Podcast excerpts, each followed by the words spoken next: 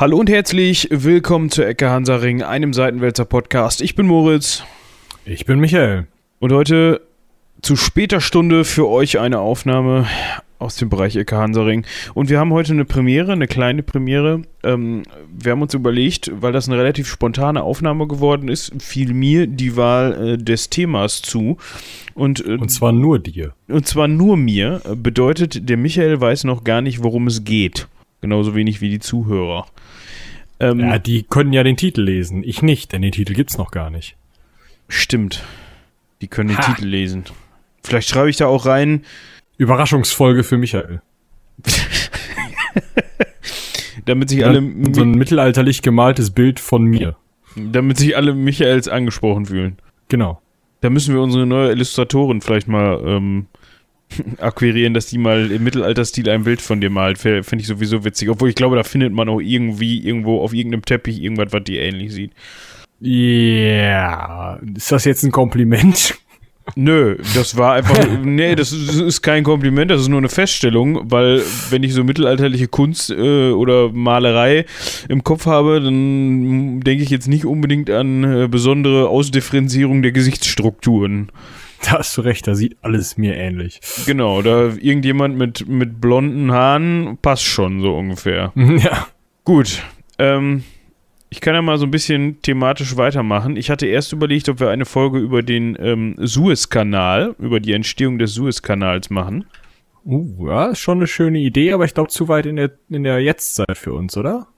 Äh, ja, obwohl uns das ja zwischendurch auch nicht gestört hat, weil wir auch immer Nein, mal so ein bisschen abgeschweift sind. Ähm, ich muss mal gerade mich hier eben mit meinem Google Maps äh, zurechtfummeln und hoffe nicht, dass du dann dadurch wie äh, sonst was klingst.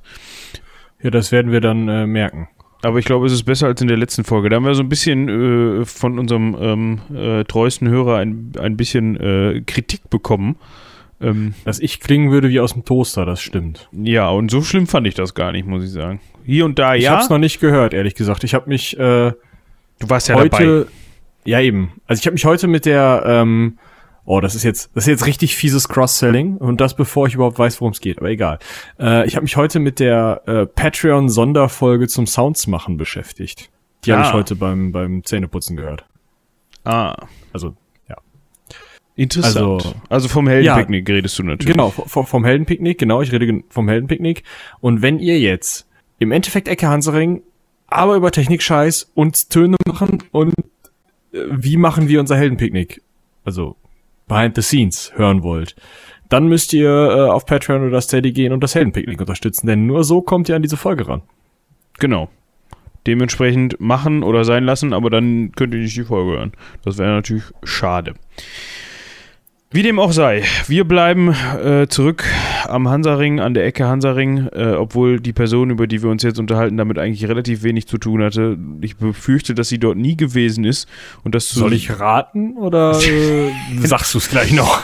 Ähm, also die Person, über die wir, die wir sprechen, die Zuhörer wissen ja schon, worüber wir sprechen, nur der Michael weiß es nicht, ähm, ah. äh, ist äh, geboren ähm, äh, in Dwin das liegt im heutigen Armenien. Eieiei. Ja, und ähm, sein Vater hieß Nashmuddin Ayub. Kommst du jetzt drauf? Hast du jetzt schon Genghis Khan? Nein. Nein. Oh Gott. Der ist noch weiter im Osten. Nein. Ja, ich kann dir vielleicht noch, ich kann dir vielleicht noch sagen, wann er geboren wurde, über den wir hier sprechen. Das hilft bestimmt. Ähm, man ist sich nicht das Jahr nicht hundertprozentig sicher, aber entweder 1137 oder 1138. äh. Okay, wir lösen auf. Ich ah. spreche von Saladin. Ich hab's doch gedacht, aber dann dachte ich, Armenien? Nee. Ja, und zwar, äh, ganz gute Überleitung. Ähm, was viele nicht wissen, äh, Saladin ist nämlich äh, seldschukischer Herkunft. Ach, interessant. Über die Seldschuken haben wir ja schon mal geredet. Ja, mir war da auch irgendwas äh, im Kopf geblieben, aber ich weiß nicht mehr genau, zu welcher Gelegenheit wir darüber gesprochen haben. Ähm, die Seldschuken haben ähm, mal gegen die Byzantiner gekämpft und sich dann von den Osmanen platt machen lassen. Sodass dann die Osmanen Byzanz erobern konnten. Ach ja, da war was. Also im, im, im Zuge von der Eroberung Konstantinopels haben wir darüber wahrscheinlich dann gesprochen in der Folge. Ganz genau, ganz genau. Ich denke auch, wir werden noch mal über die Seldschuken sprechen, denn ich habe auf der Agenda noch etwas, das ähm, ja wichtiger Punkt ist, den auch wenige Leute kennen, und zwar äh, die Schlacht bei Manzikert. Ähm, 1071, also da müssen wir noch mal äh, auch noch ein bisschen Kreuzzüge und sowas machen. Da werden wir noch einiges zu tun bekommen. Aber da haben die Byzantiner gegen die äh, Seldschuken gekämpft. Und wie es ausgeht, hört ihr dann in der passenden Folge. Ja, ähm, so ein bisschen müssen wir jetzt schon spoilern, weil ähm, die Seldschuken zu diesem Zeitpunkt ähm, sehr verbreitet waren. Da könnte man sich jetzt denken, hm, ich könnte mit dem Ausgang dieser Schlacht zu tun haben. Ja, vielleicht. Aber interessant ist ja, die, also Saladin war ja ähm, Sultan von Ägypten. Also Auch. und Manzinkert liegt halt in der heutigen Türkei. Ja. Aber wie gesagt, äh, die Seldschuken ähm, waren natürlich recht verbreitet äh, zu dem Zeitpunkt. Mhm. Äh, also das, das Reich der Seldschuken, die sich ja auch nochmal aufgeteilt haben in, äh, wie heißen sie, Groß-Seldschuken, Rum-Seldschuken, German-Seldschuken, ähm, ja, Karachaniden sind da ja auch nochmal so ein, ja, ist auch egal. Ähm, wir schweifen zu weit ab, wir bleiben wieder bei Saladin oder gehen wieder zu Saladin zurück, ähm, dessen ähm, Familie übrigens ebenfalls kurdischer Herkunft war. Auch vielleicht ganz Ja. interessant. Auch eine interessante Sache. Ich muss sagen, ähm, obwohl es immer wieder Thema, gerade auch in den Medien ist, habe ich extrem wenig Ahnung äh, davon, was genau jetzt der. Also Kurden sind eine Ethnie, eine Bevölk Bevölkerungsgruppe, deren ähm, Hauptsiedlungsgebiet irgendwo zwischen Türkei, Irak, Iran und Syrien verteilt ist. Also eigentlich könnte man äh, oder wo- wollen die Kurden ihre Unabhängigkeit in einem eigenen Staat Kurdistan. Das hat man wahrscheinlich schon mal gehört. Da haben wir auch schon mal drüber gesprochen. Eben in diesem Ja, Podcast. anteilig bei den bei, den, bei der Folge über äh, Total War Erdogan. Stimmt, da könnte man jetzt So nochmal reinhören äh, und äh, sich informieren. Da müssen wir dann nämlich nicht alles zweimal erzählen. Könnten wir natürlich an dieser Stelle. ähm, ja. warum die Kurden und die Türken und überhaupt. Ähm, auf jeden Fall, so alt ist diese äh, Ethnie oder diese Volksgruppe der Kurden auf jeden Fall schon, dass die, was hatten wir jetzt gerade gesagt, 1137 oder ähm, Anfang des 12. Jahrhunderts, sage ich jetzt mal ganz grob, äh, schon ähm, existiert haben und auch in diesen Gebieten unterwegs waren. Ähm, Vater von Saladin hatten wir eben schon mal genannt, Nashmuddin, so würde ich ihn aussprechen, N-A-D-S-C-H. Nat Natschmuddin glaube ich nicht, sondern da wird, ist der D wahrscheinlich stumm. Wenn ich mein äh, angestaubtes Arabisch äh, aus dem Hinterstübchen hervorhole. Ich sag mal so, mein Arabisch ist noch ein bisschen staubiger, äh, dementsprechend ähm, äh, glaube ich dir da jetzt einfach mal gerade. Ich habe jetzt leider keinen, äh, ich hatte ja bei der russischen Folge oder bei den russischen Folgen gesagt, dass ich bei den nächsten russischen Themen eine Bekannte vorher die ähm, Ja, ich habe auch leider, also ich, ich, ich hätte marokkanische Bekannte, aber ich weiß nicht, wie gut deren Arabisch jetzt wiederum ist oder ob das ein Dialekt ist oder so. Ich muss halt leider zu meiner Schande gestehen, dass ich mich in der arabischen Welt einfach wenig auskenne. Ja, äh, das geht mir ähnlich. Und wenn, dann kenne ich mich am besten der- eigentlich mit der Person aus, über die wir jetzt gerade sprechen, weil da habe ich nämlich mal ein, Sie- ein äh, Hauptseminar äh, zu gehabt und dementsprechend auch eine 25-seitige Hausarbeit abzu abgegeben oder so, äh, die übrigens nie korrigiert worden ist. Oha. Aber, äh, aber ich gehe davon aus, dass sie gut war. Ich habe eben sogar noch äh, versucht, um mich auf das Thema vorzubereiten, das Ding zu finden und habe diverse Festplatten durchgewühlt und habe dann festgestellt, dass ich keinen Zugriff mehr auf den Mail-Account meiner Uni hätte, weil da hätte ich dann die Mail raussuchen können, wo ich dem Dozenten die, also in der ich dem Dozenten die geschickt hätte, äh, habe. Aber auch, ja, das ist gescheitert. Ich hätte da eine schöne Idee. Du stratzt einfach mal bei jenem Dozenten rein und äh, verlangst das Teil zurück. Ja, Ich glaube, das würde auch bei ihm eine interessante Suche auslösen. Ja, gut, ich meine, ja, es ist ja eigentlich egal, ne? Eigentlich muss er mir das ja zurückgeben, auch wenn ich nicht mehr, äh, äh, Student dieser Uni bin. Denke ich jetzt. Ja, ich habe ja demnächst ein bisschen Zeit, dann kann ich das ja mal machen. Wäre witzig. Der kriegt dann wahrscheinlich große Augen und sagt, oh Gott, wann haben Sie die abgegeben? Ja, das war 2000 und ich muss mal gerade überlegen, wann habe ich die abgegeben? Boah, 2015? Irgendwie so. 2015, 2016, so den Dreh. Oh, Vielleicht auch zwei. vier, Nee, ich habe 2014 habe ich angefangen zu studieren. Ja, 15, 16, kann man hinkommen. Äh, 2013 habe ich angefangen zu studieren, so. Ähm, wie auch immer. Wir gehen zurück zu ähm, Saladin. Saladin, ähm, der wie gesagt in Dwin geboren ist. Äh, das müssen wir mal eben äh, eruieren, wo das ist, weil das wir haben die Zeit, würde ich sagen. Ja, heu heutiges Armenien ähm, hatte ich schon äh, rausgefunden, gehört, gehabt, Garten. Äh, der interessante Punkt ist jetzt, heißt das heute Jerewan? Nee, ich glaube, das gibt's heute nicht mehr. Ist eine Ruinenstätte in der Oh. zentralarmenischen Provinz Ararat. Ararat. Ja, so heißt ein Dönermann bei mir im Nachbardorf. da wissen wir jetzt auch, wo der herkommt und warum der so heißt. ja, ist doch der höchste Berg der Türkei, oder nicht? Ähm, ja, keine Ahnung. Äh, ja, Berges Ararat, bla bla bla. Ja, äh, auf jeden Fall ähm, hatte man Ist vier- so. 1480 bis 1893 äh, war Dwin Sitz des äh, Katholikos, äh, also der armenisch-apostolischen Kirche.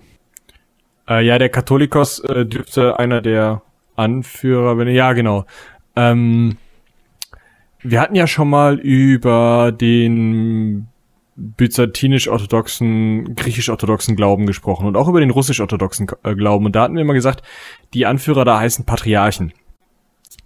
Und ja, man nennt diese Anführer Patriarchen, aber in der ähm, armenisch-orthodoxen Kirche und in der orientalisch-orthodoxen Kirche, die mir ehrlich gesagt momentan kein Begriff ist, aber wahrscheinlich ist das die, die in äh, Syrien sitzt, ähm, und in einigen anderen Kirchen war der Titel Katholikos der Titel des Patriarchen, beziehungsweise mit einem Patriarchen gleichgestellt, beziehungsweise ganz knapp unter einen Patriarchen gestellt, weil zu gewissen Zeiten, haben wir auch schon drüber gesprochen, waren ja die mehrere Patriarchen gleichgestellt und bildeten so eine Art Kirchenoberhauptsrat, was heute teilweise noch so ist. Falls ihr mal mm, an hohen kirchlichen Feiertagen morgens das ZDF einschaltet, könnt ihr euch ja angucken, wie der Papst auf dem äh, Petersplatz ähm, eine Messe liest oder irgendeinen Segen austeilt. Und ähm, da laufen dann ziemlich viele Kardinäle rum und dann hinten noch so ein paar Leute mit Vollbart und lustigem Hut. Und das sind meistens verschiedene Patriarchen. Übrigens ganz lustig ist auch, es gibt äh, ein GIF vom ähm, Patriarchen von Moskau, ähm, der hat so eine, auch so eine Krone mit Kreuz oben drauf und das Kreuz kann man einklappen, damit er ins Auto einsteigen kann. so. Exkurs beendet. Ähm, ja, ich glaube, du solltest mich nochmal eben anrufen. Sind wir schon wieder? Ja, am Anfang ging's, aber jetzt wird's gerade wieder ein bisschen mehr. Ja, dann musst du wieder schneiden. Ja, das macht nix. Das kann ich. Bis gleich. Bis gleich. so, wir sind wieder da und wenn wir alles richtig gemacht haben, dann muss ich nicht mehr schneiden, weil ich durchgehend die Klappe gehalten habe. Schön. Traumhaft. Ne? Traumhaft. Ja. Äh, wir äh, springen jetzt einfach wieder ins Leben von Saladin, ähm, der, wie gesagt, in Dwin in Armenien geboren wurde, Ja. was ähm, zu dem Zeitpunkt von seldschukischen Kurden, waren Seldschuken Kurden, oder von Kurden, die für die Seldschuken arbeiteten. Ja, das weiß man nicht so genau. Ähm, das ist auf jeden Fall auch jetzt nicht ganz so be von bedeutender ähm, Entscheidlichkeit. Entscheidlichkeit, schön. ja, Ähm, Wortneuschöpfung. Ja, äh, dum, dum, dum. Er war ein Kurde, der für die Seldschuken arbeitete, denn die Seldschuken waren Türken. So zumindest die grobe Zusammenfassung hier oben bei unserer Quelle. Ich würde mich da nicht hundertprozentig drauf verlassen und ich möchte keine ähm, äh, bösen E-Mails von irgendeiner Ethnie, die sich an dieser Stelle irgendwie auf die Füße getreten fühlt, äh, bekommen. Daher lassen wir das offen und äh, überlassen das euch zur eigenen Recherche. Auf jeden Fall war, arbeitete Saladin aus Gründen für die Seldschuken und äh, was hat er gemacht, als er dann aus Armenien weg war? Weil er ist ja aus Armenien weggegangen. Ähm, der ist mit seinem Onkel, dem Shirku, ähm, wenn man den so Ah. ausspricht, ähm, zum Zengi Ja. gegangen. ähm, Weil er Shawar als Visier von Ägypten durchsetzen wollte. Genau, aber erstmal hat er im Heer ähm, ähm, von Zengi und vom, von seinem Sohn, also von Zengis Sohn, der hieß nämlich Nur ad-Din. Ähm, Oh, den kennt man, glaube ich, sogar. ja, das, Oder ich habe zu viel Stronger Crusader gespielt, das kann auch sein. das kann auch sein. Da läuft Saladin ja auch ab und zu mal rum.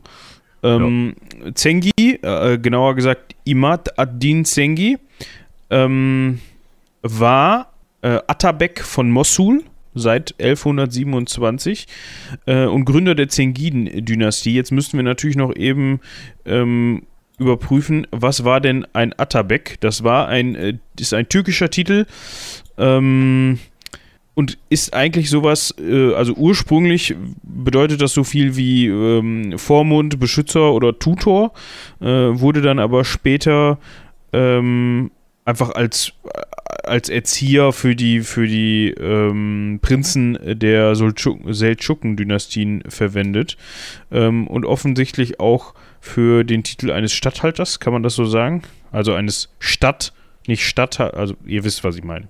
Ist das so? Würdest also du mir da für zustimmen? den Stellvertreter, solange der König Seldschu- Sultan noch zu jung ist, oder wie? Oder was, warum äh, äh, äh, hobst du jetzt so auf den Statthalter ab? Ja, weil er ja Atabek von Mossul war. So. Ja, Ja, ne, ich, wenn der, die Stadt kann ja nicht minderjährig sein. Nee, aber ich, also ich habe so ein bisschen äh, das Gefühl, dass das ähm, sowas ähnliches ist, wie es im Europäischen das gab, dass man, ähm, dass die Kurfürsten sich ursprünglich daraus ähm, entwickelt haben, wer am Tisch den Kaiser bedienen durfte. Also so als Kurfürst hat man ja äh, die ähm, äh, Ränge, äh, man hatte dann irgendwie ähm, den Erzmundschenk und den Erz, äh, was weiß ich was, Menschlein. Äh, diese Titel wurden dann irgendwann auf diese Kurfürsten übertragen und waren dann von unglaublichem Prestige. Und wenn ich diesen Atabek-Titel richtig verstehe, war es halt von unglaublichem Prestige, diese äh, Prinzen zu erziehen. Und daher hat man diese Leute, denen man ja extra stark vertraut hat, dann eben auch für andere Aufgaben eingesetzt, wie zum Beispiel um Mosul zu kontrollieren, was ja im heutigen Irak liegt. Ja, und ganz genauso ist es gewesen. Ich habe mich da mal gerade kurz äh, schlau gelesen. Am Anfang war das einfach nur, also in der früheren Zeit war das einfach nur so ein Titel ähm, des, des Lehrers, äh, des, auch manchmal des Vormundes, wie ich eben, ähm, oder des Tutors, wie ich eben schon äh, erklärt habe. Später war das dann aber so, dass dann oft auch ähm, der Titel Atabek dafür stand, dass man eben besonderen Einfluss auf den äh, eben durch einen Thronfolger oder einen Prinzen, äh, einen, einen Minderjährigen auf den jeweiligen äh, Thronbesitzer oder Titelträger, Titelträger ähm, ausgewirkt hat. Und das ist ja im Grunde genau das, was du gerade ähm, Ja. erzählt hast. Ähm, wichtig ist jetzt allerdings, dass er dann ähm, ähm, seine Ausbildung ähm, in, unter äh, Zengi und nur Adin genossen hat, also Saladin, ähm, und dementsprechend auch ähm, in Baalbek und Damaskus, vor allem in Damaskus aufgewachsen ist, also abseits seiner Familie. Ähm, Und auch im Zentrum des Seldschukischen Reiches, das muss man ja auch sehen, ne? ja, Also es geht ja wirklich darum, dass er jetzt in ganz oben in die in die Herrscherriege reinkommt, Staatslenkung lernt und ähm, ja, das bei Top-Lehrern. Ja. Ähm, aber das soll nicht bedeuten, dass seine, ähm, dass seine Familienmitglieder nicht auch schon ähm, eben eher eine ähnliche Laufbahn genossen haben, beziehungsweise ebenfalls für die, für die, ähm, bei den Seldschuken im hohen Rang standen. Ähm, vor ja allem, klar, es fängt ja schon damit an, dass sie ähm, da diese Nordprovinz, das heutige Armenien, regiert haben. Genau. Ich glaube, wir können an dieser Stelle mal ganz gut ähm, nach Ägypten springen, beziehungsweise zu Saladins ähm, Zeit in Ägypten. Ähm, Gerne. Also wir haben sozusagen diese, diese starke Ausbildung und jetzt ist Saladin wie alt ungefähr? äh, er ist nach Ägypten gegangen auf Befehl äh, Nur ad-Dins ähm, ähm, 1163. Das bedeutet, äh, wenn er 1138 geboren ist, oh Gott, Mathe, Ähm, äh, Scheiße. 5 Äh, und 30 minus 5, 25. ja, 25. Ähm, also eigentlich schon, wenn ich das jetzt mal mit Mittelalterlichen Maßstäben angehst? Ja, genau. Wenn ich mir das jetzt mal mittelalterlichen Maßstäben angehe, ist er eigentlich schon, äh, schon älter. Ne? Also 25 ist ja eigentlich Ja, schon. was heißt älter, aber zumindest äh, ein voll erwachsener Mann, der seine Schwertleite auch schon so weit, also äh, im europäischen Zusammenhang seine Schwertleite so weit hinter sich hätte, dass er durchaus von allen ähm, als, ja, weiß nicht, wie ein heute 40-Jähriger oder so akzeptiert würde, denke ich. Ja, das würde So ich kann man das wahrscheinlich sagen. vergleichen.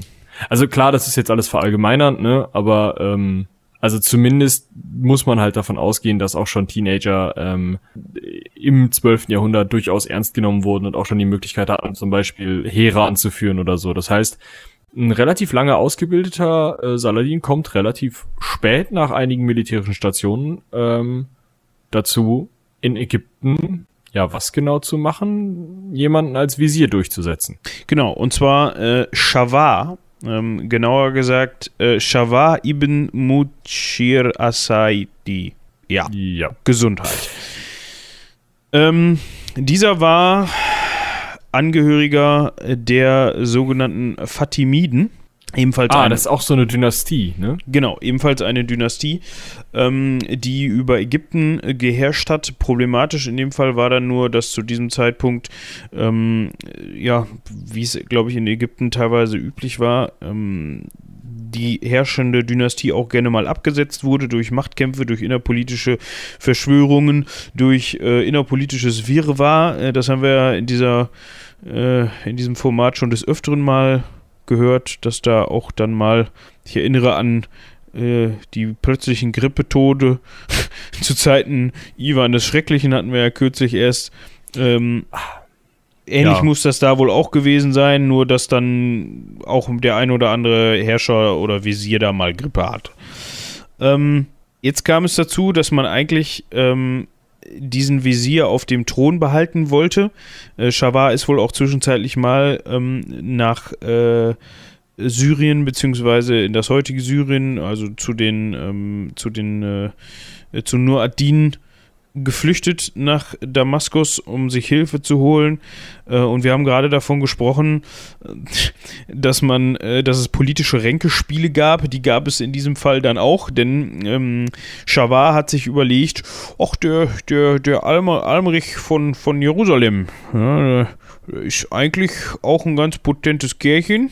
Äh, mit dem könnte ich mich jetzt auch mal verbünden. Okay, und das macht er, weil er nur Visier ist und Kalif werden möchte? Das ist eine gute Frage. Weil, also, wenn, wenn ich das jetzt richtig verstanden habe, ist es ja so, dass wir einen seldschukischen Sultan haben. Und Sultan ist über Kalif, richtig? Ja, Sultan ist eigentlich so das höchste Amt, würde ich sagen. Also Kalif ist so äh, darunter. Okay. Und, ähm, oder ist das eine irgendwie weltlich, das andere Geist auch nicht, ne? Ich weiß nicht, ob da so unbedingt zwischen getrennt wird. Ja, wahrscheinlich nicht. Also, ähm, dann haben wir also an der Stelle sozusagen die Möglichkeit für diesen Schawar. Jedenfalls sieht er die, dass ihn der Almarich, der Erste von Jerusalem, ein, äh, wie ihr vielleicht daran hört, dass wir uns die Zunge nicht gleich komplett dabei abbrechen, ähm, irgendwie scheinbar europäischer Name, also einer der Kreuzfahrerkönige von Jerusalem, ähm, ihm verspricht oder er sich von dem verspricht, dass man, ähm, dass der Schawar Kalif werden könnte oder vielleicht noch irgendwas Höheres und äh, diesen Visiersrang vielleicht nur so als Übergang oder als Treppe sieht. Und ähm, ja, das ist auch eins dieser Ränkespiele, ne? Und daraufhin geht's dann richtig nach Ägypten und da wird dann Gas gegeben, oder? Ja, ähm, bedeutete dann halt für Saladin und seinen Onkel, dass sie sich aus Ägypten zurückziehen mussten. Äh, Saladin war allerdings zu diesem Zeitpunkt schon relativ erfolgreich gewesen.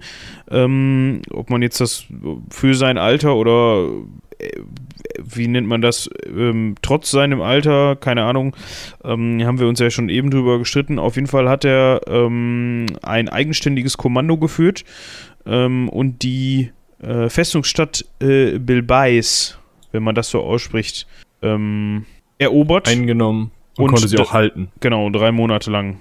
Äh, die liegt ähm, am Ostrand des südlichen Nildeltas. Die gibt es auch wohl heute noch, die Stadt. Und als er das geschafft hatte, ist er dann äh, Polizeichef in Damaskus geworden. Sehe ich das richtig? Ja, zwischenzeitlich ist er mal Polizeichef in Damaskus geworden. Ähm, allerdings auch schon zum zweiten Mal, ne? Also. Ja, das mag sein, aber äh, äh, also ich meine, ich kann ja verstehen, dass so Polizeitruppe und Militär, je weiter wir in der Geschichte zurückgehen, desto näher kommt das aneinander. Aber äh, also ich weiß nicht, ob ich das jetzt als Beförderung oder oder ehrenvolles Amt ansehen würde, wenn mir einer sagt, ja, hast du super gemacht, Stadt erobert, geil, drei Monate gehalten, super, musstest dich dann zurückziehen. Naja, gut, ist dann so. Äh, hier jetzt regelt mal den Verkehr. Tja, ich, vielleicht war das nur so ein Amt, das er einfach ihm gegeben hat, um damit er weiterhin Erfahrung sammeln kann. Vielleicht hat er das auch recht potent ausgefühlt. Ich glaube, ähm, das Ganze nennt sich ja im Arabischen China. Also mhm. nicht, nicht wieder Land China, sondern äh, ja, ich glaube, damals hat man sich noch nicht so die Gedanken darüber gemacht, dass das Probleme geben könnte. Ähm, du meinst die Aussprache? Ja, man kann das vor allem auch mit Militärverwalter übersetzen. Ah, okay. Ne, also, ja, also hat er im Endeffekt die, die, Truppen, die dann halt Polizeiaufgaben übernahmen, weil sie eben in der Garnison in Damaskus waren, ähm, einfach geführt. Ja. Ähm, okay. So, so, so würde ich das sehen. Ähm. Trotz dem Fakt, dass er das wohl nicht ganz so ja, mit viel Ehrgeiz betrieben hat, weil er sich wahrscheinlich gedacht hat, boah, ich habe jetzt hier letztens erst hier drei Monate diese Stadt da gehalten und jetzt machst du mich hier zum äh, Verweser hier, ich weiß es nicht. Ähm, das passte dem Richter Kamal Adin ibn al-Sharazuri nicht, wer immer das auch war, hatte wohl Einfluss zu dem Zeitpunkt. Er hat zumindest keinen Link, auf den man klicken könnte. Eben, also scheint er nicht ganz so wichtig zu sein. Ähm, der hat dann noch. Oder er hat sich einfach nicht früh genug um seinen Wikipedia-Artikel gekümmert. Ich meine, da muss man ja auch früh anfangen, ne? Ja, im Gegensatz zu Saladinen, ne? Also ja. Kamal hätte mal dich eher drum gekümmert. Mhm, ja. Wie dem auch sei, das war halt so ein Dude, der da rumgelaufen ist. Ähm, ein Richter halt, der eben auch Einfluss zu besitzen schien. Ähm, dem hat es nicht ganz so gut gefallen, dass der Saladin da äh, nicht ganz so mit, mit dem Herzen bei der Sache war, bei seinem äh, äh, China-Posten. Ähm, Oh, aber das, das störte den, den, den nur Adin, also den Sultan, den Sohn äh, des Zengi, der äh, zu dem Zeitpunkt schon verstorben war. Ähm, also den obersten Mods da, den, also Sultan eben, also von dieser ganzen Seldschuken-Veranstaltung. Exakt. Ähm, den störte das nicht. Also der hat, Saladin hat jetzt bei dem nicht an Ansehen verloren, nur weil der Gamal da gesagt hat, hör mal, der tut nix.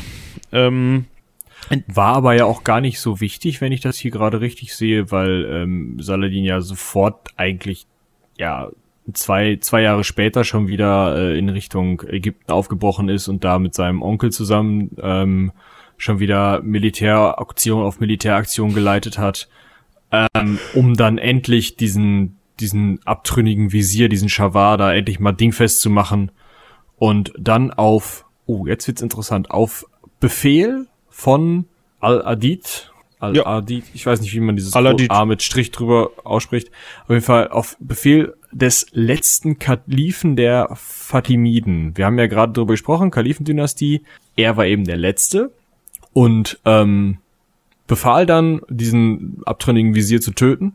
Und der Punkt war, wahrscheinlich war zu dem Zeitpunkt schon klar, der wird der letzte Fatimide sein, weil der keine Söhne hatte. Ähm, und deswegen wird der Visier auch losgelegt haben. Ja, genau. Also vielleicht um nochmal die, eben diese Beziehung Visier und ähm, ähm, Kalif zu verdeutlichen. Ähm, ein Visier ist ja im Grunde eigentlich ein kann ein Berater sein, soweit ich das weiß. Ähm, Aber auch ein höchster Beamter, ne? Genau, also es ist einfach ein, ein, ein, Regierungsmitglied. Welche Aufgaben der jetzt genau gehabt hat, war wahrscheinlich auch ähm, unterschiedlich, denke ich mal. Mhm. Äh, abhängig dann von dem, von dem Einfluss des Kalifen und umgedreht. Mhm. Visier wurde dann, also Ersatzvisier für den Schawar, ähm, wurde dann passenderweise Saladins Onkel, Shirku, von dem haben wir schon gehört, ähm, der eigentlich auch, soweit ich das äh, richtig verstanden habe, den Oberbefehl über die ähm, Expedition oder die, die, die Militäraktion in Ägypten hatte, äh, die ausgegangen ist von den Seldschuken. Ähm, ja gut, das ist ja nur irgendwo normal oder natürlich, dass, also dass man sich dann nicht da nochmal wen anders sucht. Ja.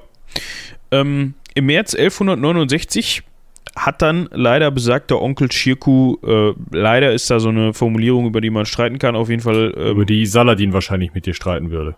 Genau, also der würde mir natürlich sagen, natürlich hat mein armer Onkel da den Tod gefunden.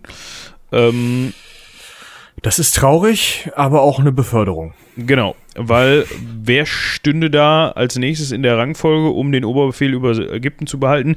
Natürlich der vielleicht gar nicht mehr so kleine Saladin mh, mm, ähm, hat zunächst den Posten des Visiers von seinem Onkel geerbt, ähm, allerdings nicht mehr ähm, lange, denn 1171 ähm, ist Aladid, also der Kalif Aladid, dann auch als letzter, wie Michi eben schon sagte, der Fatimiden-Kalifen ähm, gestorben. Ähm, und Saladin ist dann eben zum Sultan von Ägypten aufgestiegen. Äh, jetzt fragt mich aber nicht, wie aus dem Amt eines Kalifen das Amt eines Sultans werden kann. Ob der Saladin einfach gesagt ich hat. Ich versuche das gerade ähm, nachzuschlagen. Und interessant ist jetzt, sowohl Kalif als auch Sultan haben eine, mm, eine, eine religiöse Konnotation, beziehungsweise eine aus dem ähm, Herrscher, äh, wie er im Koran definiert ist, äh, herauskommende äh, Definition, wobei der Sultan eher so die weltliche Kante hat, aber auch religiöse Autorität, aber kein religiöser Lehrer, wohingegen der Kalif Führer der gesamten oder Anführer der gesamten islamischen Gemeinschaft ist. Oh, ich glaube, da setzt man sich auch, also. Hm. Da müsste man jetzt mal jemanden fragen, der sich damit auskennt. Ja, also, ähm, Vielleicht haben wir ja unter den Zuhörern jemanden, der da äh, uns eine E-Mail schreiben kann. Das wäre super, weil also Kalif ist wohl Anführer der gesamten islamischen Gemeinschaft. Jetzt herrschte aber ja scheinbar, so wirkte das zumindest, gerade in dem, was wir uns gerade durchgelesen haben, ein seldschukischer Sultan über die ägyptischen Gebiete herrscht darüber oder herrscht darüber mit, obwohl dort noch ein Kalif saß, der ja nominell, weil Anführer der gesamten islamischen Gemeinschaft, über dem Sultan steht. Vielleicht ist es aber auch so, dass der äh, Saladin einfach den Titel des Kalifen nicht angenommen hat, weil er gesagt hat, ja, ich bin ja überhaupt kein religiöser Lehrer. Ich bin jetzt hier einfach nur der starke Mann, der Sultan. Ich werde mich jetzt hier weiter einlesen und du erzählst weiter über andere Dinge. Also war meine Aussage eben gar nicht so richtig, dass der Sultan über dem Kalifen steht. Ich gehe mal davon aus, aber das ist jetzt noch alles äh, ohne Gewähr, dass das einfach von der militärischen Macht der Seldschuken abhing, dass da in dem Fall faktisch der Sultan über dem Kalifen stand. Ja, gut. Ähm, entweder bekommen wir eine E-Mail von euch an ähm, kalif.seitenwälzer.de ähm, wenn wir mal irgendwann einen, obwohl ist das ein Vorname, wird wahrscheinlich auch heutzutage vielleicht als Vorname verwendet. Wenn wir mal ein Auto haben sollten, der so heißt, dann kriegt er immer die, kriegt er die E-Mails. haben wir zum Glück so. bisher nicht. Dementsprechend ähm, könnt ihr noch ganz in Ruhe an sultan.seitenwälzer oder kalif.seitenwälzer.de schreiben.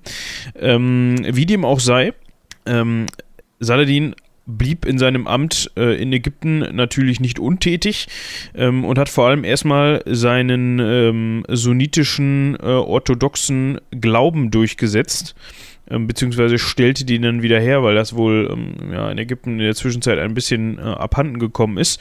Ähm, hat zum Beispiel ähm, theologisch-juristische Hochschulen gegründet, hat die damals ähm, noch amtierenden obersten Richter abgesetzt und hat stattdessen sunnitische Rechtsgelehrte eingesetzt. Ähm, hat unter anderem auch äh, das Handelsgesetz und die, äh, die Steuern nach dem sunnitischen islamischen Recht ausgerichtet und so weiter und so fort und hat sich auch selber zurückgenommen und äh, ist zu einem ähm, Islam- oder glaubensgefälligen Lebensstil äh, zurückgekehrt und das schon als Visier. Das heißt, er hat, als er den Posten des Visieres von seinem Onkel geerbt hat, schon ähm, aufgehört, äh, Alkohol zu konsumieren ähm, und hat auch andere Vergnügungen aufgegeben, was immer das jetzt auch war. Das können wir uns jetzt vielleicht denken. Mhm so dass er immer mehr zu einem bedürfnislosen, ähm, sunnitisch ähm, gefälligen Leben zurückgekehrt ist. Ähm, unter anderem hat er aber auch ähm, die Zitadelle Kairos ausgebaut, die Stadtmauer verstärkt ähm, und hat dementsprechend ein sehr gutes Machtfundament in Ägypten gelegt, das ihm auch so schnell nicht wieder entrissen werden konnte. Also er hat wirklich dafür gesorgt, dass seine Herrschaft, äh, die er dann über Ägypten innehatte, auch von Dauer ist.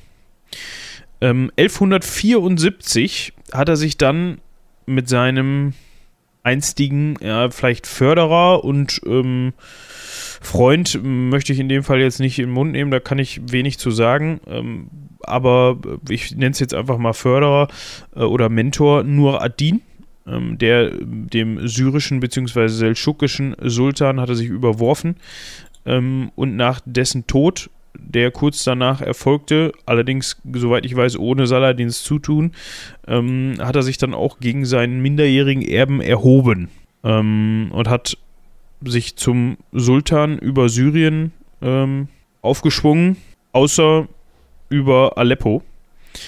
Weil da ähm, noch dieser jüngere Heini saß, oder war das Kreuzfahrer her? Nee, ich glaube, da saß der minderjährige Erbe nur Adins. Okay, ich habe jetzt gerade noch mal einiges gelesen und es wird nicht weniger verwirrend. Was wir an dieser Stelle festhalten können, sowohl der Titel Sultan als auch der Titel Kalif werden manchmal getrennt voneinander, manchmal gleichzeitig verwendet, manchmal von den gleichen Personen gleichzeitig, manchmal von unterschiedlichen Personen gleichzeitig. Manchmal werden mehrere Kalifen gleichzeitig ausgerufen, manchmal gibt es mehrere Sultane. Wie gesagt, der Kalif hat die eher die in die Glaubensrichtung gehende Kante, der Sultan eher in die äh, weltliche, ins weltliche gehende Kante. Aber das ist nicht hundertprozentig sicher und ist alles auch irgendwie ineinander übergehend. Ähm, halten wir vielleicht einfach fest, er war dann, also äh, Saladin war dann Herrscher von Ägypten. In einem anderen Artikel wird es hier so dargestellt, dass Saladin sogar die Herrschaft über Ägypten mit Hilfe eines Heeres von Nur Adin an sich gerissen hat und das den Fatimiden abgenommen hat. Und nicht, dass das so, ein, so eine Zusammenarbeit war. Das scheint eine relativ schwierige Kiste zu sein. Ich kenne mich aber in der Quellenlage einfach nicht aus und muss halt auch sagen, dass ich mir relativ sicher bin, dass ähm, Artikel und Forschungstexte auf Deutsch da längst nicht so hilfreich sind wie auf anderen Sprachen. Ja, das kann ich mir gut vorstellen. Äh, wie gesagt, ich finde leider meine Hausarbeit zu diesem Thema nicht. Da hatte ich dem Teil in Ägypten einen relativ ausführlichen ähm, Part gewidmet, weil das nämlich so ein Punkt ist, der ähm, über Saladin natürlich gar nicht so bekannt ist, aber tatsächlich auch seine spätere, die Basis seiner späteren Macht darstellt. Ähm, aber dazu kommen wir gleich noch eben. Ähm, und da hatte ich das ziemlich detailliert aufgedröselt, was jetzt genau da passiert ist und ähm, also wir können auf jeden Fall festhalten, um nochmal eben kurz zu dem Punkt zurückzukehren, dieser Kalif Aladid, ähm, der hatte jetzt nicht unbedingt da das Mitspracherecht, dass sein Onkel da Visier geworden ist. Also vielleicht ist das eben nicht ganz deutlich geworden. Also da, da ist dieser Artikel, den du da gerade zitiert hast, auf jeden Fall schon ähm, korrekt. Äh, so viel weiß ich noch. Ähm, also das war schon so nach dem Motto, ja gut, wir wollen dich jetzt hier nicht Grippe und so, aber ähm, der wird mal Visier, damit das klar ist, ne? So, ne? Also. Ah. Ja, also das hätte man vielleicht eben noch erwähnen können. Ähm, hm. äh, ja, ich, ich habe es auch gerade ein bisschen nachgelesen. Also äh, es scheint wohl so zu sein, dass ähm, dieser Besuch mit Truppen in Ägypten vielleicht jetzt kein Freundschaftsbesuch war, sondern mehr so ein, ja, bevor euch, äh, die ihr da gerade irgendwie nichts auf die Kette bekommt, die Kreuzfahrer besuchen, besuchen wir euch mal. Ja, das kann man durchaus so stehen lassen. Ähm, wir springen wieder zurück ähm, zu dem Punkt, beziehungsweise in, in, in, die, in die Zukunft, in den Punkt, wo Saladin ähm, dann nur Adin das Amt abgenommen hat, weil dieser gestorben ist äh, und nur einen minderjährigen ähm, Erben hinterlassen hat. Ähm, Ja, in den Wir, Folgejahren. also Saladin ist Herrscher über ähm, Ägypten und Syrien. Wobei Syrien zu dem Zeitpunkt wahrscheinlich wesentlich größer ist, oder? Also wir reden da auch vom äh, Osten der Türkei, oder nicht? Ähm, ja, ähm, insofern, als dass Saladin äh, in den Folgejahren vor allem ähm, auch 1174 ähm, und 1175 äh, seine islamischen Nachbarn besucht hat äh, und unter anderem die Städte äh, Hamar, äh, Homs äh, und Baalbek ähm, unter anderem eingenommen hat, die Zeng, Zangiden äh, im, im April 1175 ähm, und 1176 geschlagen hat. Mhm, Also er hat dann erstmal Expansionspolitik betrieben und vor allem auch äh, gerade die äh, Länder um ihn herum eingenommen. Ähm, das einzige fand ich relativ interessant. Das einz oder eine der einzigen Orte, an denen er gescheitert ist, ähm, ist die Festung Masyaf. Und da dürfte dem einen oder anderen jetzt die dürften jetzt dem einen oder anderen die Ohren klingeln. Masyaf ist nämlich die ähm, ähm, Festung und der Sitz der Assassinen. Ah, okay. Und Ja. da ist er gescheitert, obwohl, äh, ah, okay. Ich sehe schon, das scheint eine, eine Art Racheakt gewesen zu sein, weil scheinbar einige Assassinen versucht haben, ihn zu ermorden und er dann gesagt hat, ja, dann nehmen wir den Bau halt ein, ne? Genau. Äh, Da ist er, da ist er dran gescheitert. Also Masyaf hat er nicht einnehmen können, hat das zwar belagert, ähm, aber ist an der Belagerung letzten Endes gescheitert. Ähm, genau, also wie gesagt, äh, Masyaf kennt man, wenn man äh, Assassin's Creed ähm, 1 und würde ich gerade, ja, in, das kommt in mehreren Teilen vor, vor allem halt in, in ähm, Assassin's Creed 1. Genau. Ich sehe gerade ähm, zu diesem syrischen Reich, äh, beziehungsweise zu diesem Reich der, der äh, Dynastie von Saladin, ähm, gehört interessanterweise die Nordtürkei, die heutige Nordtürkei und das heutige Armenien nicht. Also sein ehemaliges Herkunftsgebiet hat er nie erobert. ja, Ich weiß nicht, ob das dann genau bei den Seldschuken, äh, unter den Seldschuken war und er einfach nur irgendwie als, weiß ich nicht, Austauschoffizier vorher weitergegeben worden war oder ähm, was auch immer. Auf jeden Fall, äh, ja, hat er das nie erobert. Vielleicht, vielleicht waren auch die ähm, äh, Byzantiner zu dem Zeitpunkt wieder zu stark oder die äh, Kreuzfahrer mal wieder unterwegs. Die haben ja auch häufiger mal Gegenden erobert und dann doch nicht so lange gehalten. Das weiß ich nicht. Also, das kann gut sein. Vielleicht war es ihm auch einfach nicht so wichtig. Ja, das kann sein. ähm, also, so, ich weiß so viel, dass er sich wohl sehr, sehr gerne in Damaskus aufgehalten hat. Ähm, dass das auch dann später sein bevorzugter Aufenthaltsort und Sitz war. Ähm, 1176 heiratete er übrigens die Witwe von Nur ad-Din. Das ist natürlich auch schon sehr klug, also dass man da halt sagt, okay, wir, wir ähm, legitimieren uns im Endeffekt. Ja, mehr war, mehr Dadurch, war das dass nicht wir- wahrscheinlich. Ja. Einfach nur Legitimation ähm, als Nachfolger nur ad-Dins, indem man dann seine Witwe heiratet. Äh, ich könnte jetzt versuchen, den Namen auszusprechen, dieser Witwe. Äh, Ismatadin Khatun, so würde ich es aussprechen. Aber wie gesagt, okay. nichts mit Arabisch am Hut, also ähm, oder ja, ich würde sagen, das ist arabischer Sprachstamm oder nicht, diese Namen, über die wir jetzt hier sprechen. Denke mal. Ja, Hab da auch nichts mit, also keine Ahnung. wahrscheinlich irgendwie seldschukischen Einfluss und ja, wie auch immer. Ähm, Das war das zweite Mal heute. Dafür habe ich das in den letzten Podcasts sehr, sehr selten gesagt. Wie dem auch sei, sage ich dann, das ist schöner. Aber gut, dass du mitzählst. Ja, du, da äh, passe ich auf wie ein Schießhund. Also, Wichtig. Ähm, und hier wird dann auch nochmal deutlich, ähm, er hat mal äh, in einem persönlichen Brief ähm, an äh, einen Herren namens Al-Qadi Al-Fadil geschrieben, dass, wer immer das auch ist, keine Ahnung, ähm, dass Ägypten für ihn nicht mehr äh, als eine Hure sei, die beim Versuch, ihn von seinem treuen Weib Syrien zu trennen, äh, gescheitert sei. Ähm, also so viel vielleicht zu Ägypten im Sinne von, okay, das ist mein, mein, mein Geldgeber und meine Machtbasis, ähm, mit der ich es dann geschafft habe, äh, Syrien einzunehmen und äh, ja, was für mich im Grunde die Vorbereitung dafür war, dass ich dann äh, den Rest auch geschafft habe.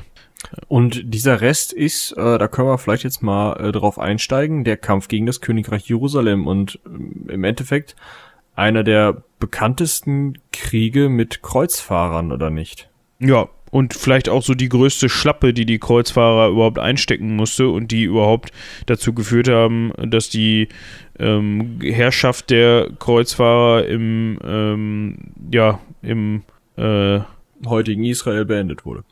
Ja, ich hatte jetzt irgendwie im, im, im, im, im Morgenland oder ähm, im Nahen Osten oder was weiß ich.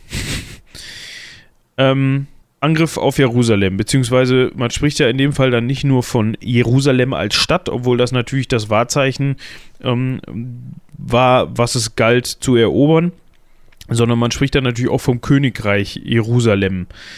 Ähm, was natürlich was auch. natürlich prestigeträchtig ohne Ende ist. Also das kann man vielleicht daran sehen, dass der österreichische Kaiser Franz Josef, der der im Ersten Weltkrieg die ersten beiden Jahre das als Greis das Kommando der österreich-ungarischen Armee führte, der hat in seinem Großtitel noch neben Kaiser von Österreich den Titel König von Jerusalem geführt.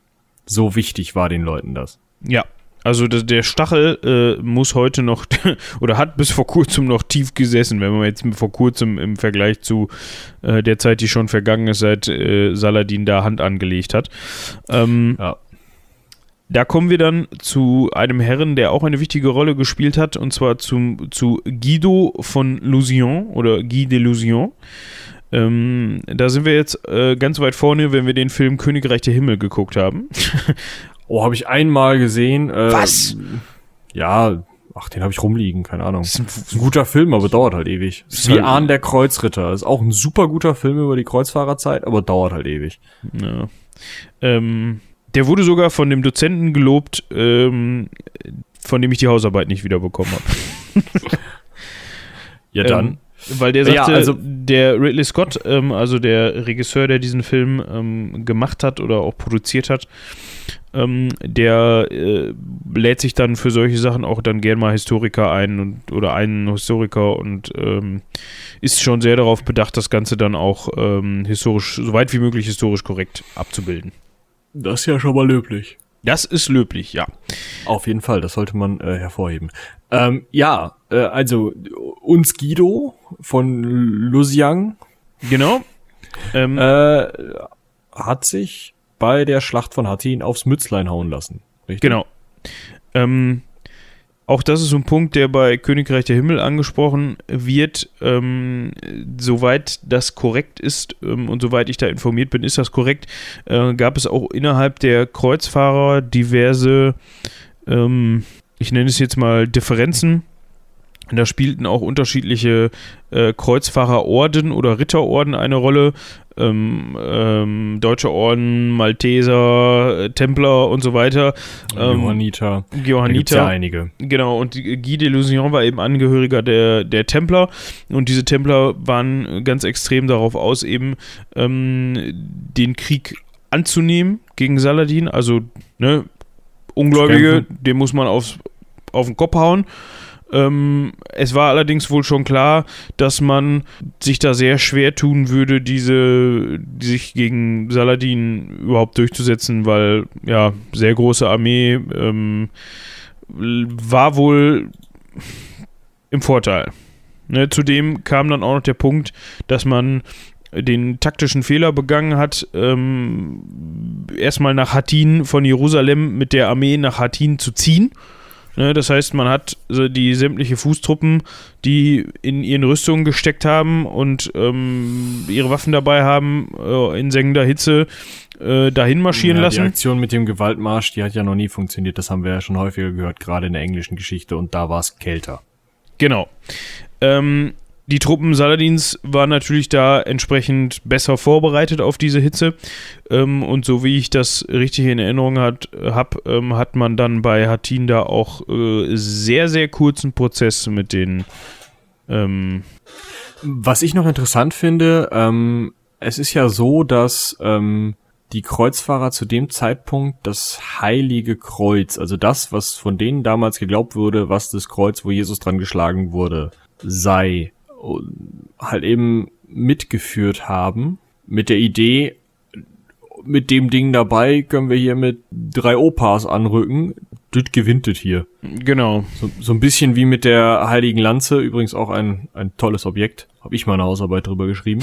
das ist eine Flügellanze aus dem 8. Jahrhundert, die angeblich 800 Jahre vorher, äh, 700 Jahre vorher, ungefähr, äh, Jesus die Seite aufgestochen haben soll und dann eben 700 Jahre noch nicht geschmiedet sein soll und dann halt geschmiedet, äh, ihr kennt das.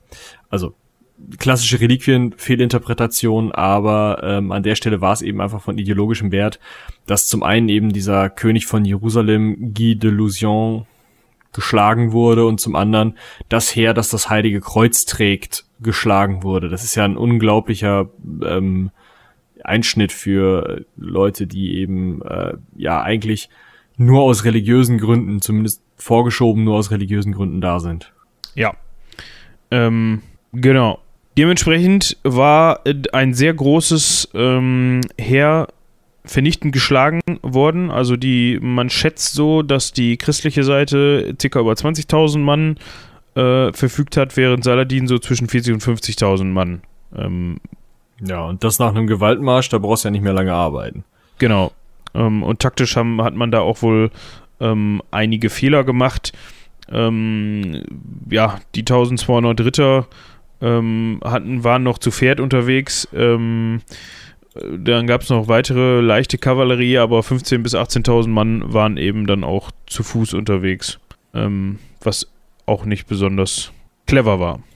Aber das kommt eben dabei raus, wenn es auch innerhalb der unterschiedlichen Ritterorden und äh, Personen innerhalb des ähm, ähm, innerhalb Jerusalems, innerhalb der Kreuzfahrer zu Differenzen kommt. Ähm, besagter Guy de Lusignan ähm, war auch erst kurz vorher zum König ähm, von Jerusalem ernannt worden, gewählt, der wurde sogar, nee, nee, nee, nee, nee, der ist nicht gewählt worden, der hat die, der hat die Schwester vom vorherigen König geheiratet, glaube ich, äh, Sibylla, frage mich nicht, wie die weiter hieß, ähm, ich habe mich eben schon gefragt, ob dieser König Almerich, der erste von Jerusalem, ob der das war, der von Guy de Lusignan beerbt worden ist. Der ist nämlich 1174 in Jerusalem gestorben und Schlacht von Hattin war 87. Nee, dann war das wahrscheinlich der Nachfolger.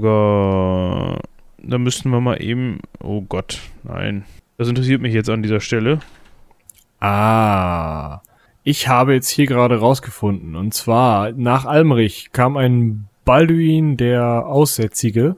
Scheinbar jemand, der unpraktischerweise an Lepra litt. Ja, genau, den meine ich.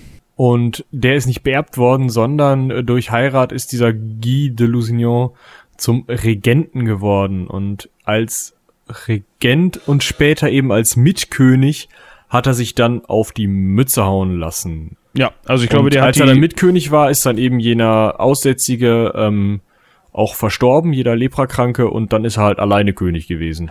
ja, ich glaube, der hat die Schwester von äh, Balduin geheiratet, beziehungsweise war mit der verheiratet. Äh, und zwar die Schwester von Balduin, dem Aussätzigen, genau. Tochter von Almerich. Also er war mit der Tochter von Almerich verheiratet und darüber ist er an, de, an die Königsherrschaft gekommen. Und dann, also das ist ja eine Riesenveranstaltung, wenn man sich das hier mal anschaut. Ähm, häufig ähm, erben Frauen da die Königskrone und äh, auch sehr häufig ist es dann so, äh, dass dann ein, zwei, drei Mitkönige da mitregieren oder Regenten eingesetzt werden, ähm, irgendwelche Thronansprüche und so. Aber ich glaube, da müssen wir wirklich noch mal eine eigene Folge äh, über ähm, das Königreich von Jerusalem machen, denn ich sehe hier alleine, dass über die Linie der Könige von Zypern irgendwann Franz von Bayern heute noch diesen Anspruch hegt. Heute noch. Also ich sehe gerade nicht, was dagegen sprechen sollte. Also zumindest wird er hier in der Liste der äh, diesen Thronanspruch führenden ähm, ge geführt. Und natürlich, äh, ich hatte ja gerade schon darüber gesprochen, dass ähm, äh, Kaiser äh, Franz Josef diesen Titel äh, für sich äh, beanspruchte. Äh, und der letzte der diesen Titel äh, aus der österreichischen Linie für sich beanspruchte, war wirklich Kaiser Karl, der dann äh, 1918 abgesetzt wurde. Also da gibt's einige Leute, die diesen Titel für sich beanspruchten, weil das hinterher so wirr wurde. Ja. Ja, auf jeden Fall gab's dann Könige und Gegenkönige. Ich glaube, dass es eine ziemlich witzige Folge wird. Ja, da sollten wir auf jeden Fall mal drüber sprechen. Ähm, aber das driftet jetzt hier zu weit ab, vor allem wird die Folge sonst zu lang. Ähm, Wollte ich gerade sagen, wir ähm, sind äh, am Punkt, Schlacht von Hattin ist geschlagen und Saladin kommt vier Monate später, Juli, August, September, drei Monate später, zweieinhalb Monate später, ähm, dazu, Jerusalem zu erobern. Scheinbar, weil man sich unter, untereinander nicht einig war. Die Templer sich eben bei Hattin haben, einzeln auf den Kopf hauen lassen und alle anderen dann versucht haben, Jerusalem zu verteidigen oder halt gegangen sind und sich da haben aufs Mützlein hauen lassen. Ist ja wieder mal typisch. Wenn man sich untereinander nicht einig ist, dann kommt irgendwer von außen und sagt, "Pff, Ähm, ja, an dieser Stelle wollte ich nochmal eben ganz kurz einen ganz Mini-Exkurs machen. Äh, Gott, auch ja. wenn ich eben drüber gesprochen habe, ähm, dass wir die Folge sonst zu lang wird. Ähm, dieser ähm, Guy Delusion ähm, hatte einen Verbündeten, einen engen Verbündeten, ebenfalls einen Templer namens Renard de Chatillon. Ähm, und dieser Renard, der war Besitzer eines sehr interessanten und bedeutenden, meiner Meinung nach bedeutenden Bauwerks, äh, nämlich der Burg äh, Crac des Chevaliers. Oh ja, das ist eine spannende Sache. Diese Burg ist ja ähm, eine der bekanntesten, wenn nicht die bekannteste Kreuzfahrerburg. Ein Riesenteil, uneroberbar. Ich glaube, meines sei nie erobert worden. Bin nicht ganz Ähm, hundertprozentig sicher. Auf jeden Fall so dicke Mauern, dass sich da ähm, während des Kriegs in Syrien noch, ähm, also zu heutiger Zeit noch Leute drin verschanzt haben. Ja, und aber ich, ich leider ist ist meiner Meinung nach momentan so, dass das Ding ziemlich zerbombt worden ist. Ja klar, weil sich da eben jemand drin verschanzt hat. Ja, ähm, also und klar ist das irgendwie, ähm, ja, da ist halt Bürgerkrieg, aber ich muss ganz ehrlich sagen, könnte das nicht woanders machen und das Ding da stehen lassen und in Ruhe lassen. Das denke ich mir aber bei einigen dieser ähm, Kulturschätze, die da kaputt gegangen sind. Wenn man sich überlegt, was da an mesopotamischer Kunst vom IS zerschlagen wurde oder so. Ja, da, Ich habe mal in einer Vorlesung äh, ge gesessen, in der ein Professor alte Bilder aus seinem Urlaub gezeigt hat, wo er da irgendwie einmal durch den gesamten Herrschaftsbereich des Byzantinischen Reiches gegangen ist und dann halt eben alte byzantinische Kunst, teilweise ähm, wirklich uralte mesopotamische Kunstwerke. Ihr kennt diese Typen mit langen Bärten, irgendwelche Hittiter und sowas, die dann teilweise von, von Byzantinern schon wieder in so einer Art Archäologie ausgegraben und ausgestellt wurden. Solche Sachen, da steht er daneben, hält den Daumen hoch und lässt sich da fotografieren. Und dann siehst du richtig, wie, wie es dem körperlich wehtut, als er dann darüber berichten muss, dass die eben komplett zerschlagen wurden vom islamischen Staat, Staat, äh, wo es ja auch Videos von gibt, die man bestimmt in der Tagesschau gesehen hat. Ähm, ich will jetzt nicht runtermachen, wie viele Menschen da zu Schaden gekommen sind oder so, aber auch für Kulturgüter ist es unglaublich schlimm. ja. Das war, ja, al- also auch Kulturgüter und eben auch Bauwerke wie dieses. Ähm, soweit ich weiß, be bevor da die, äh, der Krieg angefangen hat in Syrien, ähm, war das so, war diese Burg sogar noch in sehr, sehr gutem Zustand, weil das Ding halt eigentlich für die Ewigkeit gebaut worden ist. Ne, klar, Eben. bröckelt hier und da mal was ab und die Mauern sind nicht mehr ganz so, aber von der ja, aber ich sag Ruine- mal, äh, Regen, Frost und, äh, obwohl Frost hast du ja fast nicht, aber äh, Regen, Frost und Wüstensand tun dieser äh, Ruine nicht besonders, oder dieser Burg nicht besonders viel, so eine Cruise Missile halt schon. Eben. Das ist halt genau das Einzige, dass du mit heutigen Waffen ähm, Ja. das Ding halt plättest, weil es ist es nach wie vor nur eine Steinmauer. Ja. Ähm, ich weiß aber nicht, wie viel ähm, da heutzutage noch von übrig ist. Ähm, ja, ich lese gerade, dass 2011, 2012 im syrischen Bürgerkrieg äh, waren halt Aufständische zu Hause. Ähm, und Mitte 2013 gab es dann Luftangriffe auf die Burg, ähm, was dann zu weiteren Zerstörungen äh, geführt hat. Aber seit 2015 gibt es wieder für den Tourismus offene Führungen. Also das ist zum Beispiel so ein Ding, wenn er nicht absoluter Krisenherd wäre, würde ich mir dieses, alleine wegen diesem Bauwerk, würde ich ja mal hinfahren und mir das angucken. Habe ich früher eigentlich immer so gesagt, aber jetzt gerade ist schlecht. Jetzt gerade ist schlecht, auch wenn man es anscheinend. Ähm, Ja, aber man muss nicht alles besuchen, was man besuchen kann. Also, ja, ist richtig. Aber gut. Ich, wie, ja. Ich weiß nicht, in welchem Zustand die Burg ist, aber ähm, da ist auf jeden Fall was kaputt gegangen und das ist schade. So, da wollte ich nochmal eben den Exkurs machen, der jetzt hier beendet ist. Sehr schön. Ähm, was müssen wir noch besprechen? Oh, äh, wir können direkt eigentlich so weitergehen, dass wir sagen, okay, Jerusalem ist 1187 erobert worden und die nächsten zwei Jahre hat dann Lauf. Da geht's richtig großartig. Jerusalem ist erobert, Tripolis wird erobert, äh, Tripolis ist ziemlich weit woanders. Ähm, und zwar um einiges weiter im Norden. Ähm, Antiochia wird erobert. Also im Endeffekt kommt er bis an diese diese Ecke des Mittelmeers, äh, an der heute Türkei und Syrien aufeinandertreffen, arbeitet sich da komplett hoch ähm, und erobert da alles, was die Kreuzfahrer vorher unter ihrer Fuchtel hatten. Ähm, und nur der dritte Kreuzzug, also eine, ein Riesenaufwand von Europa her, äh, von Westeuropa her, äh, kann das aufhalten, also kann seinen Eroberungszug aufhalten, sonst wäre er wahrscheinlich irgendwann schon äh, im äh, 12. Jahrhundert in Konstantinopel gestanden, hätte gesagt, so Freunde, fertig. Ja, ähm, die, aber ich würde sagen, dritter Kreuzzug ist auch nochmal eine extra Folge, oder? Also, Ich, ich würde sagen, jeder, jeder Kreuzzug kriegt eine extra Folge, da müssen wir ja über einiges reden, über äh, europäische äh, untereinander hin und hers und äh, über ähm, eine erste Eroberung Konstantinopels, über ein lateinisches Kaiserreich, über ähm, ja, allen möglichen Zeug. Also da ist wirklich, wirklich viel passiert. Da ist viel Scheiße gebaut worden, ähm, die teilweise bis heute noch nachwirkt und die uns, also ja, da werden wir einige eigene Folgen brauchen. Ja, was man zu Saladins Eroberung von Jerusalem noch vielleicht eben sagen kann, ähm, im Gegensatz zu dem äh, Verfahren der Christen bei der Eroberung Jerusalems, das war 1099, glaube ich, ne?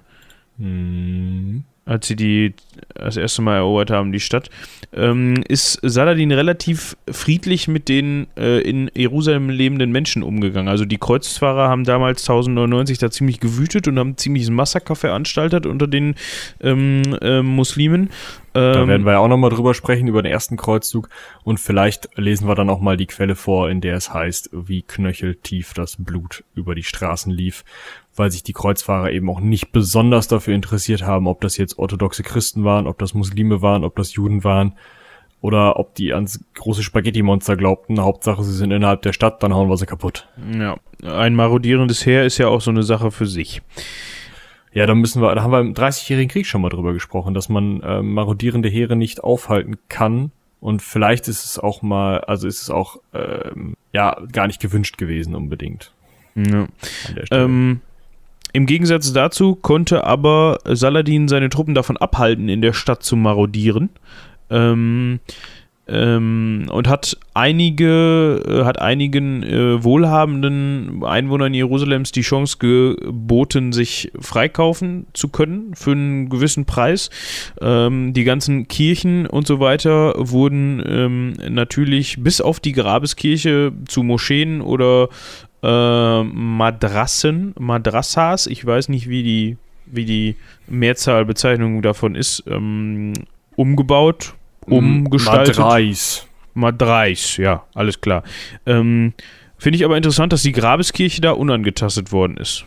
Wahrscheinlich, weil es die wichtigste Kirche war und man sich überlegt hat, okay, wenn wir hier irgendwie mal Frieden in den Bums kriegen wollen und nicht andauernd irgendwelche Kreuzfahrer vor der Tür stehen haben, dann sollten wir denen vielleicht so ihre, ihre wichtigsten Pilgerstätten lassen. Ähm, vielleicht noch mal kurz, äh, Madrasa oder Madrais sind Schulen, sind islamische Gelehrtenschulen. Ist vielleicht auch interessant. Man hat also aus Kirchen eine Art von Schulen gemacht. Ja, obwohl die Kreuzfahrer natürlich auch, also ich sag mal, das war ja auch, gut, das war jetzt ungefähr äh, 100 Jahre später. Ähm, klar haben die Kreuzfahrer in den 100 Jahren da auch äh, einiges vielleicht an islamischer Kultur kaputt gemacht und ähm, irgendwie da ein Kreuz draufgestellt, aber sicherlich war das vorher auch schon mal, waren das vorher auch schon mal Moscheen. Also das ist andersrum bes- bestimmt genauso gemacht worden. Da hat man auch aus einer Moschee eine Kirche gemacht, schätze ich mal.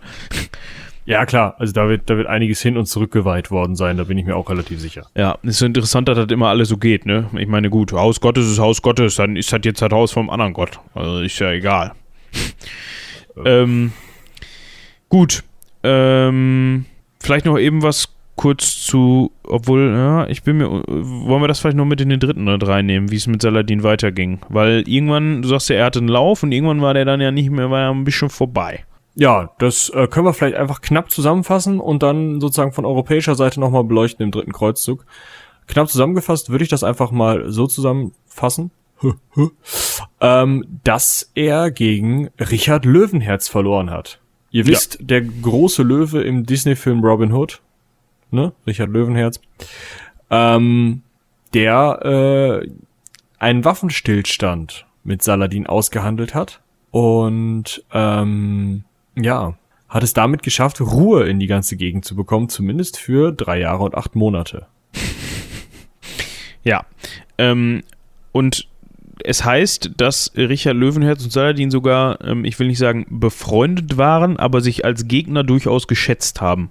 Na, da gibt es so Geschichten davon, dass man während diverser Belagerungen, ähm, also ich glaube bei der Belagerung von Akkon, ähm, bei einer Belagerung von Akkon, kam es dazu, dass Richard irgendwie während der Kampfhandlung äh, erkrankt ist und dass äh, angeblich Saladin ihm seine Leibärzte angeboten haben soll oder die vorbeigeschickt hat und die haben sich gegenseitig Geschenke gemacht und da gab es sogar mal irgendwelche, also es gab ähm, was wohl nicht für, für wirklich vollgenommen worden ist, aber Heiratspläne gab es da mit Söhnen und Töchtern und um vielleicht so das Ganze zu beruhigen, obwohl das natürlich allein schon wegen Christ und ich glaube Richards ah. Sohn irgendwie Ne, also du ganz ehrlich, da, da hat man äh, zu dem Zeitpunkt nicht so viel Rücksicht drauf genommen an der Stelle. Es wurden auch schon mal ähm, orthodoxe Prinzessinnen irgendwo an irgendwelche ähm, ja Herrscher, die gerade der dem byzantinischen Reich gefährlich wurden, ähm, äh, ja verheiratet. Wie freiwillig oder nicht das jetzt vonstatten gegangen ist, muss man sich dann immer überlegen.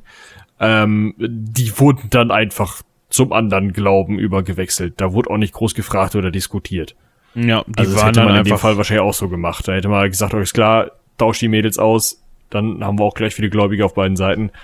Äh, die dürfen sowieso nicht mitreden. Ähm, zack, bumm. Na, also da würde ich nicht, ähm, würde ich mir nicht so viele Gedanken machen, dass das vielleicht nicht funktioniert, sondern eher, ähm, also viel davon ist ja auch dann später dazu gedichtet worden, einfach um diese beiden Herrscher so hoch zu stilisieren, wie es nun mal ist. Ja, die sind nee, ja beide unglaublich, ähm, ja, in, in, der Rückschau unglaublich groß gemacht worden. Und äh, vielleicht, wenn wir uns das Leben von Richard Löwen jetzt angucken, oh, ja. Haben wir ja schon. Ja, wir haben ja, sind ja schon ein bisschen auf ähm, äh, Richard eingegangen im Zuge von äh, Johann Ohneland. Ja, aber jetzt noch nicht so kreuzzugsmäßig und so. Nee, aber, ja. aber was da zu Hause in England los war, haben wir ja schon gehört. Ja, das stimmt. Ne, das ja. Da auch dementsprechend was los war. Ähm, Saladin ist dann äh, gestorben, wie man sich denken kann, irgendwann mal. Und zwar nicht irgendwann, sondern am 3. oder 4. März äh, 1193 äh, in Damaskus. Zu diesem Zeitpunkt war der gute Mann äh, erst, muss man vielleicht sagen, 55 Jahre alt, obwohl das für diese damalige Zeit wahrscheinlich schon äh, recht betagt war. Ähm, aber wenn man das heute so sieht, dann ist es ja noch ganz, äh, noch eigentlich recht jung, wenn man sich überlegt, dass er mit 25 erst wirklich angefangen hat zu wirken in Ägypten. Ne? Hm. Mm. Was ist noch interessant? Äh, sein Sarkophag. Ähm, es gab zwei, ne, gibt heute zwei, okay. Ähm, also er wurde in Damaskus bestattet auf ähm, ja, an, äh, Anweisung seines Sohns, der dann auch die Herrschaft übernommen hat. Und das ist vielleicht noch ganz spannend, lustig. Äh, ein zweiter Sarkophag wurde im Auftrag von Kaiser Wilhelm II. vom Deutschen Reich, Erster Weltkrieg, ähm, im Zuge dessen, dass er sich mit dem osmanischen Sultan gutstellen wollte und den eben als Verbündeten ge äh, gewinnen wollte, ähm, renoviert. Die gesamte Kammer wurde restauriert und seitdem hängt eine silberne Lampe mit dem Monogramm äh, Kaiser Wilhelms und dem Saladins über dem neuen Sarkophag und äh, ja, spendet da Licht. Schön. Und die hängt also, ja jetzt auch immer noch, oder was? Ja. Das ist schon nett. Ähm, ich hatte im Vorgespräch schon mal erzählt, kleiner Fun-Fact am Rande, ähm, der Saladin hatte 17 Söhne. 17. Ähm, und insgesamt 24 Kinder. Ähm, Mit einer Frau? Nein, ähm, okay, die hätte mir auch sehr leid getan. Ähm, also hier 24 Schwangerschaften.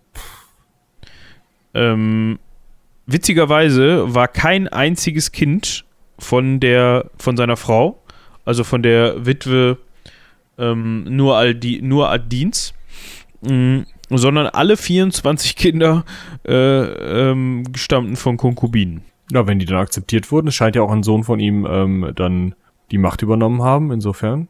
Ja, das war wohl scheint kein das Problem. zu haben. Aber so viel auch dazu, dass er dann die, die, die Witwe äh, geheiratet hat des, des Vorgängers aus legitimatorischen ja, äh, Ja. Gründen. Ähm, spricht ja auch so ein bisschen dafür, dass die sich eigentlich, wahrscheinlich kannten die sich gar nicht. Kann man irgendwie so von ausgehen. So nach dem Motto, ja, ihr habt dich jetzt geheiratet, setz dich da mal in eine Stadt deiner Wahl, in die Burg und bleib da mal. So. Alles klar. so Ja, ich sag mal, das ist ja bei so dynastischen Ehen häufiger so. Ich sag mal, Josef II., der Sohn von Maria Theresia von Österreich, hat sich eine Mauer über den Balkon ziehen lassen, weil er seine Frau nicht sehen wollte. Hm, haben wir auch schon mal drüber gesprochen, glaube ich, ne? Ja, also es ist halt so, wenn du irgendwie sagst, okay, ich brauche irgendwie aus Dynastiegründen da äh, die und die Person zur Frau, ja, dann nimmst du die einmal mit in den jeweiligen Tempel, der dann da die Legitimation ausführt. Dann machst du halt das, was irgendwie vom, vom, weiß ich nicht, von deiner Kultur verlangt wird, damit die halt als deine Frau anerkannt wird und dann Ist gut. räumst du sie dahin, wo sie dich nicht stört. Ja. Also es ist halt einfach leider fieserweise so. Gut. Und ich würde sagen, das war alles Wichtige, was man über diesen Herrn, wahrscheinlich haben wir noch einiges vergessen an Wichtigem, was man Wahrscheinlich, über ihn aber erzählen ich glaube, wir werden halt äh, über ihn noch sehr, sehr viel reden, weil wir einfach immer wieder, sobald wir dann wirklich richtig mit den Kreuzzügen anfangen, wir haben ja gerade schon gesagt, wir haben eigentlich nochmal 300 Jahre später nochmal eine, eine Story, über die wir reden müssen und so. Äh, aber sobald wir richtig mit den Kreuzzügen anfangen und die Nummer für Nummer durchgehen, werden wir, glaube ich, den Namen Saladin noch so das eine oder andere Mal hören. Ich denke, da werden sich dann noch einige Lücken, die vielleicht hier entstanden sind, äh, füllen. Vor allem auch nach seiner Zeit, äh, nach der Zeit, in der er Jerusalem erobert hat. Gut, Hm. ähm, ich würde sagen, es ist an dieser Stelle gut gewesen, weil das war mal wieder eine sehr lange Folge. Wir gehen auf die anderthalb Stunden zu. Uiuiui. Ähm, aber das habe ich mir bei Saladin auch schon so ein bisschen gedacht. Da wäre der Suezkanal, glaube ich, schneller durch gewesen. Ähm, Ja, gut, da hättest du dir halt vorher überlegen müssen, ne? Ja, aber da war ich ja selber bei. Ne? Ich hatte ja Ja. die, die, die Qual der Wahl heute. Ähm, Jo. Dementsprechend äh, fangen wir mit dem äh, allseits beliebten Cross-Selling an. Ähm, äh, hört also auch in unsere anderen Formate rein, mh, die da wären das akademische Viertel, spontan, spontan. Ich glaube, da haben wir jetzt wieder eine Folge kürzlich aufgenommen. Ähm, mit Patrick, Daniel und ich glaube, Lukas war dabei. Lukas, ja. Ähm, auch eine Kombination, die wir so, glaube ich, noch nicht hatten. Äh, ich glaube aber, jetzt vergangenen Freitag ist erstmal wieder Heldenpicknick angesagt gewesen, oder? Oder bin ich da um eine Woche verrutscht? Also in der, ich rede jetzt im Sinne der Ähm. Zuhörer, ne? Also wenn das hier Montag rauskommt, dann hat es Freitag Heldenpicknick. Dann ist Heldenpicknick dran, meine ich, ja. Ja, ähm, dementsprechend also auch unbedingt ins Heldenpicknick reinhören. Die fünfte Staffel. Ja. Zweite Folge müsste sein. Hexenwerk, zweite Folge, so viel kann ich sagen. Ja, die ist da herausgekommen am Freitag, also unbedingt auch da reinhören. Ähm, die nächste Staffel, ich glaube, es ist Staffel 6. Meine Güte, so weit sind wir schon. Äh, also die, die, die, die, das ist Hexenwerk ist, glaube ich, Staffel 5, wenn man den Prolog nicht mitzählt und Staffel 6 äh, ist sogar schon zum Teil aufgenommen. Das heißt, da geht es dann auch hoffentlich äh, ohne große Zeitverzögerung weiter. Ähm, ja, dementsprechend hört auch unbedingt da rein. In diesem Sinne würde ich einfach nur noch sagen, äh, für heute Abend vielen Dank äh, fürs Zuhören. Ja, von mir auch vielen Dank fürs Zuhören und ich würde sagen, bis zum nächsten Mal. Ciao. Tschüss.